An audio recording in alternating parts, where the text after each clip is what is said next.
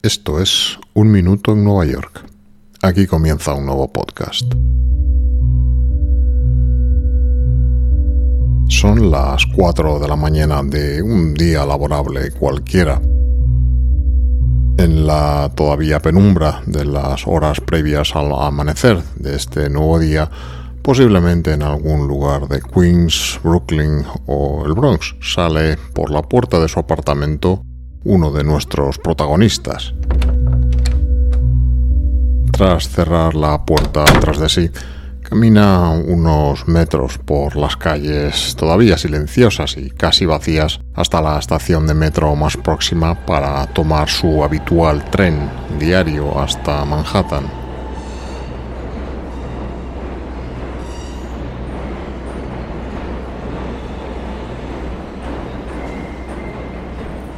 Una vez allí, ocupará su puesto al frente del fruit cart que o bien regenta o donde trabaja como empleado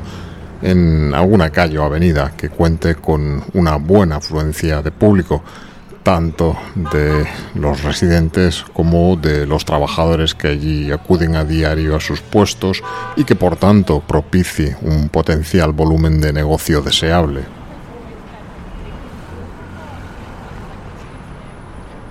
Desde ese momento y hasta el final de su larga jornada,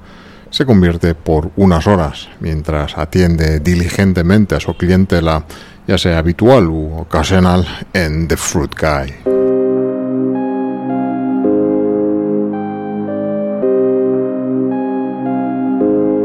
Nuestros protagonistas, hombres y mujeres que despachan productos agrícolas en las calles de Nueva York en sus característicos fruit cars,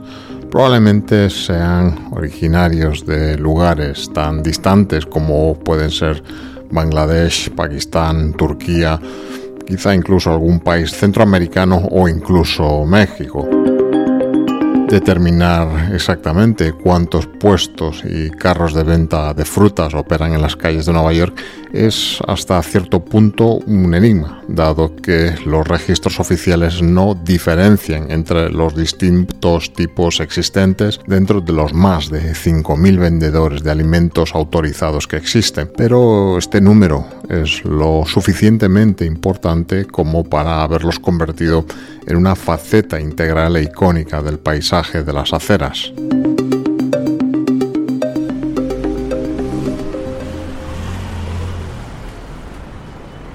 Chelsea, Tribeca, el Upper West Side o el Distrito Financiero son algunas de las ubicaciones posibles donde podremos encontrar a nuestros protagonistas al frente de estos establecimientos móviles callejeros de venta de fruta.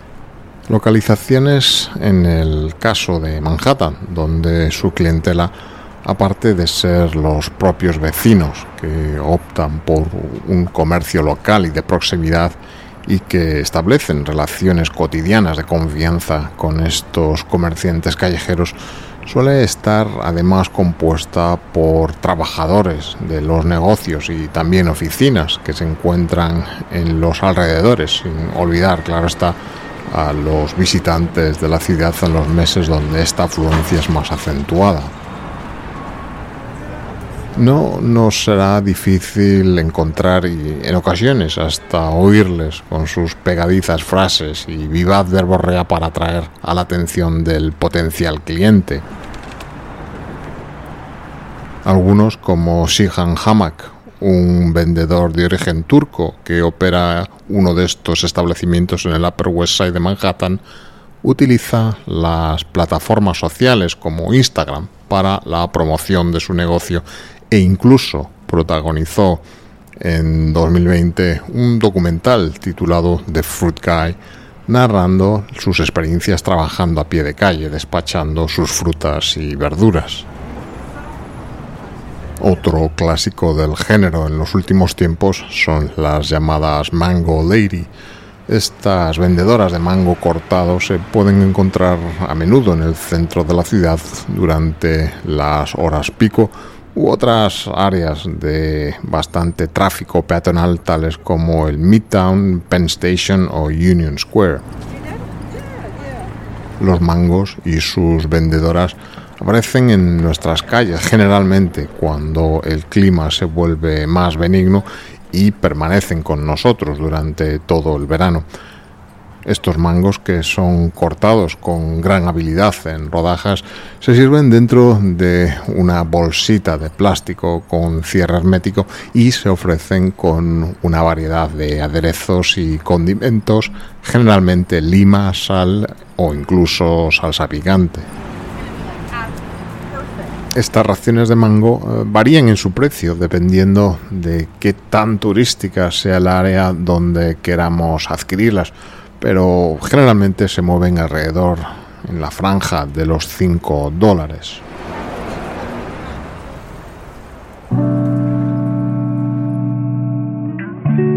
Pero si bien es quizá la estampa más visible y característica, no son estos vecindarios de Manhattan los únicos donde los fruit carts están presentes y además juegan un papel esencial en el comercio local y los hábitos de consumo de muchos neoyorquinos. Manzana, la fruta estrella en el estado de Nueva York, naranjas, plátano, sandía, tomates o incluso uvas. Es solo una pequeña muestra de la variedad que podemos encontrar en estos puestos callejeros de venta de fruta sin tampoco dejar de lado a variedades más singulares y con acentos más tropicales y exóticos. Hoy por hoy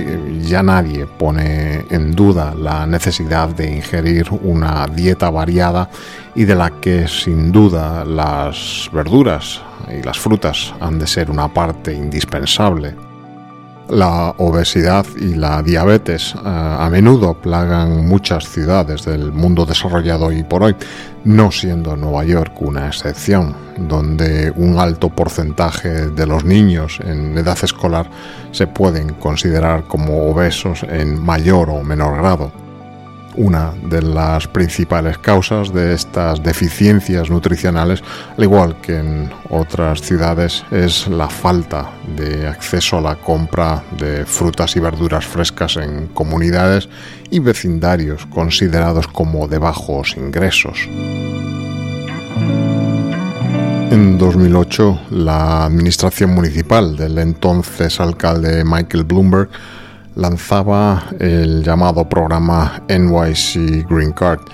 para tratar de mitigar o paliar esta plaga y llevar los productos frescos y a precios razonablemente asequibles a los llamados desiertos de alimentos o food deserts encuadrados en estas zonas económicamente más desfavorecidas de la ciudad. Esta iniciativa municipal, a su vez, formaba parte de un paquete de medidas que se combinaban con otras con diversas ramificaciones y conexiones incluso con la normativa urbanística, tal como era y, sigue siendo el denominado Fresh Program,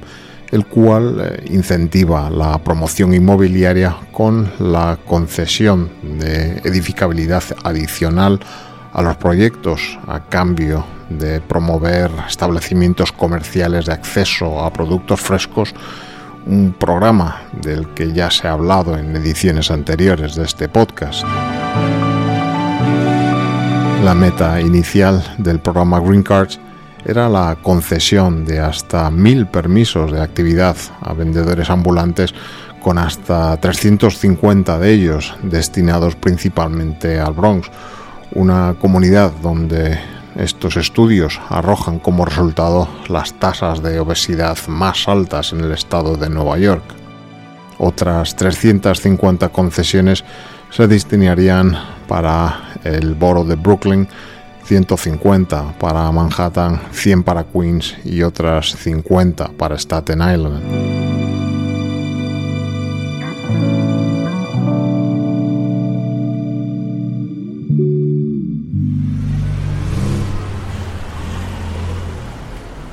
Aunque no todos los green cards inicialmente incluidos en el programa continúan a día de hoy operativos, un estudio después de 10 años de la Universidad de Columbia arroja algunos datos reveladores y hasta cierto punto esperanzadores. De ellos se podría destacar que el 71% de los clientes encuestados informaron sobre un mayor consumo de frutas y verduras frescas desde que compraron en un Green Card. El 63% de los clientes se había convertido en cliente habitual al menos una vez por semana de estos Green Cards y también el 68% de los clientes contaba con ingresos estables de menos de aproximadamente el 200% del nivel federal de pobreza y el 92% declaraba que la ubicación y los precios eran dos razones principales para hacer su compra en estos green cards. En una reciente revisión de la reglamentación del programa, y a partir del 27 de agosto de 2022 los llamados Green Cards podrán además ofrecer y vender variedades de comestibles adicionales, aparte de las ya tradicionales frutas y verduras crudas enteras y sin cortar, tales como son los frutos secos crudos y frutas y verduras en rodajas o ya troceadas. Eso sí, únicamente si el carro o vehículo de venta cuenta con equipo de refrigeración para mantener los alimentos preenvasados fríos.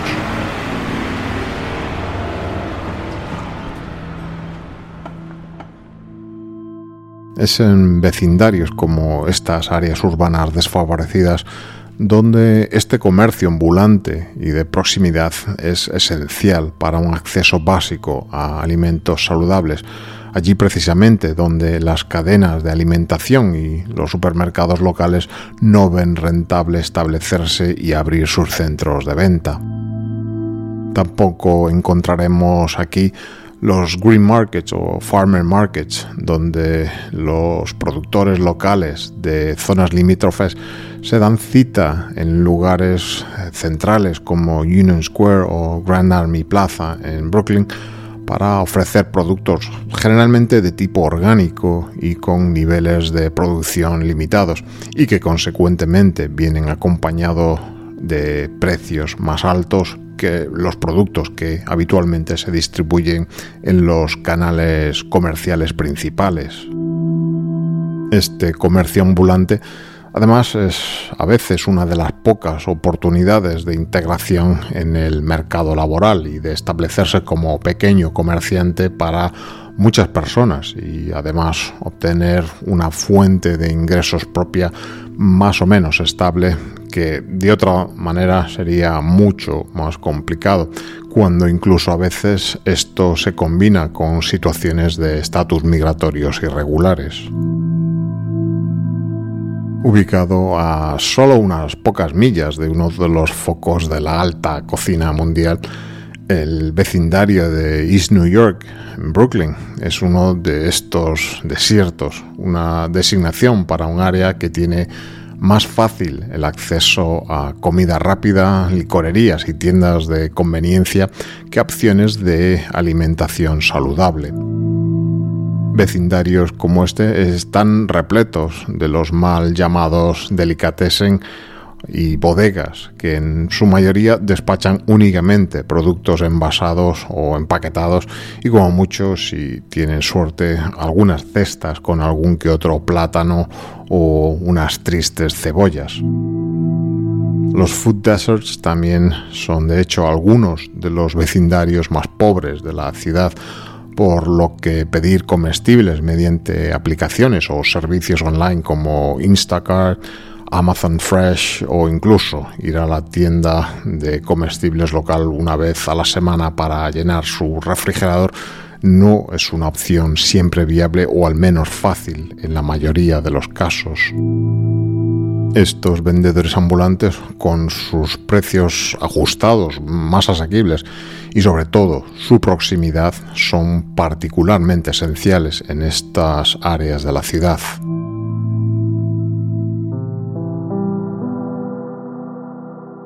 Como casi todo el comercio local del sector de la alimentación de esta ciudad, Estos vendedores adquieren sus productos en Hunts Point, el mercado central de abastos de Nueva York, un centro logístico mayorista ubicado en el sur del Bronx. Los gastos de operación del negocio más bajos que soportan estos vendedores ambulantes son una de las principales razones por la que están en disposición de ofrecer también unos precios finales más ajustados. También, y por lo general,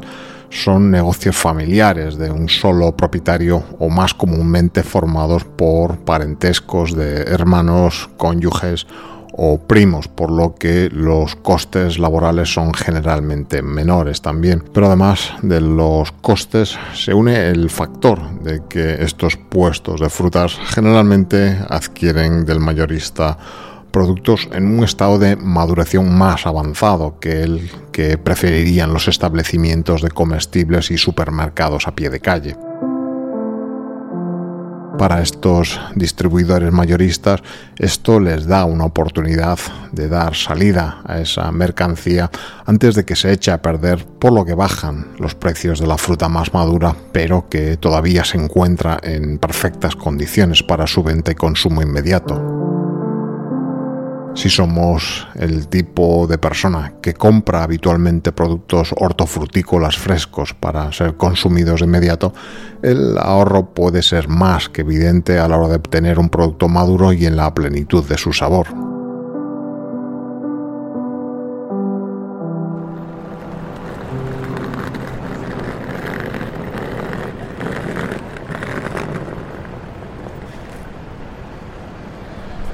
Para ejercer la venta en las calles de Nueva York, es necesario contar con una licencia de vendedor general para la venta de mercancías o una licencia específica de venta ambulante de alimentos para poder servir estos últimos. Las licencias de vendedor general están limitadas por ley al número de 853 permisos para los solicitantes, excepto si estos se tratasen de veteranos de las Fuerzas Armadas que cuentan con un cupo especial. Debido a que la demanda es muy superior a la cantidad de permisos establecidos, existe de hecho una lista de espera que ha permanecido cerrada durante más de una década. Estas licencias se clasifican en dos tipos en función del área de la ciudad donde pueden operar por un lado, una licencia válida para la venta en toda la ciudad, la designada licencia amarilla, y una licencia de venta en el llamado Midtown Core Zone, el núcleo central del Midtown de Manhattan, representada por la licencia azul. Por otra parte, no es necesaria licencia alguna para vender determinados productos que no sean de tipo alimentario con una identificación fiscal válida, se pueden vender de forma legal en las calles artículos como libros, revistas, periódicos u otros artículos de arte sin ningún tipo de licencia o permiso. En medio de la pandemia del COVID-19, que redibujaría por completo el paisaje urbano de Nueva York, estos comerciantes mantuvieron el compromiso con sus comunidades y perseveraron en mantener sus negocios abiertos a pesar de la dramática reducción en sus niveles de ventas e independientemente del grave riesgo de contagio durante los difíciles meses de la primavera de 2020. Estos vendedores ambulantes son también habitualmente parte de uno de los sectores de población económicamente más vulnerables de Nueva York, ya que como muchos otros servicios esenciales, estos no podían trabajar de forma remota y a menudo no cumplían con los requisitos administrativos necesarios para obtener las ayudas que los diferentes estamentos del gobierno estatal y federal proporcionaron a la población afectada por el semicierre de la economía. En los meses posteriores y tras la paulatina vuelta a la normalidad, gran parte del debate sobre la reapertura de Nueva York se centró principalmente en el sector de los restaurantes y los bares, dejando un, poco apartados a estos vendedores ambulantes e impidiendo que recibieran el mismo tipo de apoyo por parte del gobierno municipal. Si bien el sector de la restauración, por su magnitud, es vital para la economía de Nueva York y además emplea un gran número de trabajadores, no sería justo pasar por alto al sector de la venta ambulante. Sobra recalcar de nuevo que estos puestos de productos agrícolas desempeñaron y desempeñan todavía un papel vital a la hora de llevar productos frescos a los vecindarios que tienen poco acceso a ellos y apoyan, como quedó demostrado en 2020, a sus comunidades en los momentos más difíciles.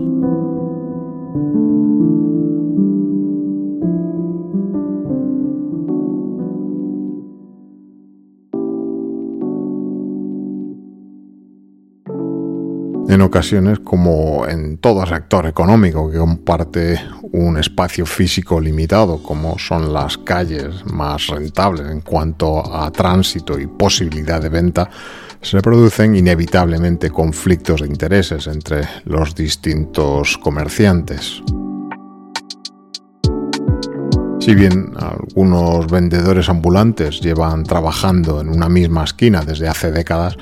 Cualquier eh, reclamación de algún derecho sobre la franja de acera sobre la que uno trabaja es en realidad nada más que un acuerdo tácito entre comerciantes y en ningún caso un derecho formal o legalmente adquirido. En las manzanas que por regulación se encuentran abiertas a la venta ambulante, las restricciones oficiales se limitan básicamente al tamaño de la mesa, el no bloquear el tráfico peatonal de la calle o no encontrarse demasiado cerca de la entrada de un edificio o una boca de incendios, lo cual dificultaría una potencial intervención del Departamento de Bomberos en caso de necesidad. No existe prohibición o norma para establecerse tan cerca de otro puesto como se quiera, incluso ocupando su lugar, aunque tales conflictos son relativamente raros y existe una cierta regulación interna del gremio basada en el mutuo entendimiento. Según ellos, no hay leyes que protejan eso, pero es un mecanismo de autorregulación que ha existido a lo largo de décadas y décadas. Sin embargo, cuando este código propio se trastoca por algún motivo y alguien no se atiene a él, puede ser complicado y las fricciones aparecen entre los distintos vendedores. Para el público, estos conflictos, a menudo solo raramente visibles, únicamente sus síntomas pueden ser detectados, como en algún caso de disputas entre vendedores en el Midtown estas provocan una acentuada competencia en los precios a la baja entre estos puestos para atraer al tan anhelado cliente. Y no solo los precios son el reclamo en la búsqueda de las ventas, otros, en un esfuerzo por seguir siendo competitivos, buscan la diferenciación, convirtiendo sus carros en puestos de frutas boutique, en busca de un cierto aire de exclusividad, aplicando básicas técnicas de marketing callejero. A diferencia de los otros competidores que generalmente guardan su fruta en las cajas originales, estos innovadores emprendedores buscan eh, la diferenciación y exhiben sus productos en cestas de vivos tonos y colores y sobre todo buscando la especialización en las variedades de frutas y hortalizas que tienen mayor y mejor acogida dentro de las comunidades donde sirven, comunidades que a menudo tienen un marcado carácter en cuanto a origen étnico y geográfico de sus vecinos.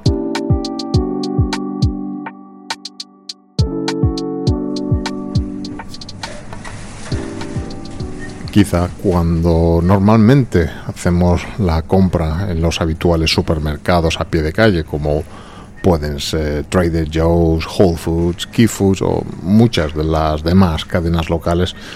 si nos detuviéramos por un momento en el puesto de frutas cercano, descubriríamos que quien regenta este negocio realmente tiene un buen ojo para seleccionar para nosotros cualquier fruta o ese mango perfecto para que un bocado de esta jugosa fruta nos transporte a un paraíso tropical muy alejado de las ahora gélidas calles de Nueva York.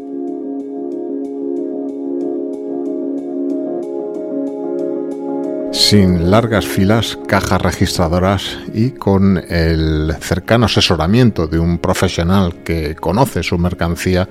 y nos ayudará a seleccionar el mejor producto de temporada, además de con un precio probablemente menor, apoyaremos a un sector que da vitalidad y sirve a muchas calles y barrios de la ciudad. Algunos incluso ya han aceptado el reto de la modernización y aceptan los diferentes medios de pago electrónico mediante teléfonos móviles, haciendo la experiencia de compra todavía más dinámica. Apoyar estos puestos puede ser un hábito tan simple como comprar un melocotón para tomar durante nuestro paseo diario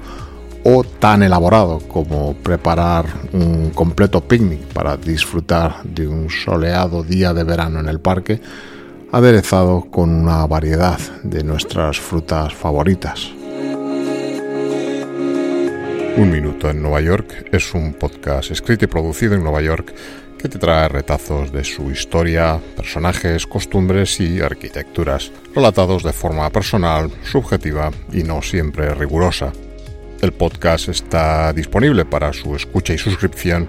allí donde siempre encuentras tus podcasts favoritos y además es emitido periódicamente dentro de la programación de radioviajera.com.